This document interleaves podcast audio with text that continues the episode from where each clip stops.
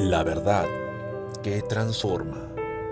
Palabras que cambiarán tu vida.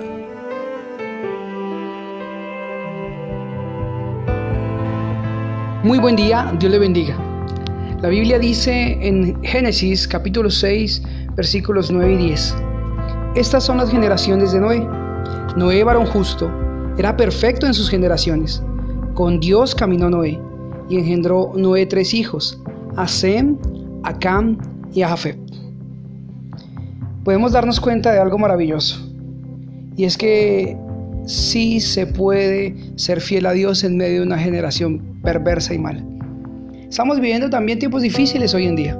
La Biblia dice que en los últimos tiempos serán como los de Noé, donde la gente no quería buscar a Dios sino se guiaba por la maldad de su corazón. Pero algo que me sorprende de Noé es que no solo aceptó el llamado de Dios, y fue esa persona idónea para el llamado, sino que en medio del llamado y hacer la voluntad de Dios, Dios le concedió una gran familia. Tuvo esposa, tres hijos, y estos hijos le ayudaron a construir el arca. Fueron gente que permanecieron con él y este hombre los llevó a ser salvos de la inundación, del diluvio. Tuvo la capacidad de servir a Dios, de guiar a su casa a la salvación y de hacer que permanecieran en el propósito de Dios. ¿Qué quiero decir con esto?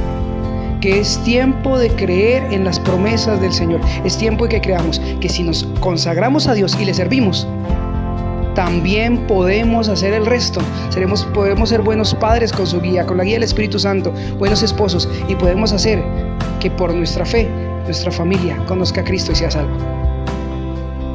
Esto es justicia, creerle a Dios y en esa fe obedecerle, sabiendo que todo estará bien, porque Él me guiará por medio de Santo Espíritu. Vamos, levantémonos hoy y seamos ese Noé que caminó con Dios, fue justo y tuvo una gran familia. Dios te quiere hacer feliz, pero es tiempo de volvernos a Él.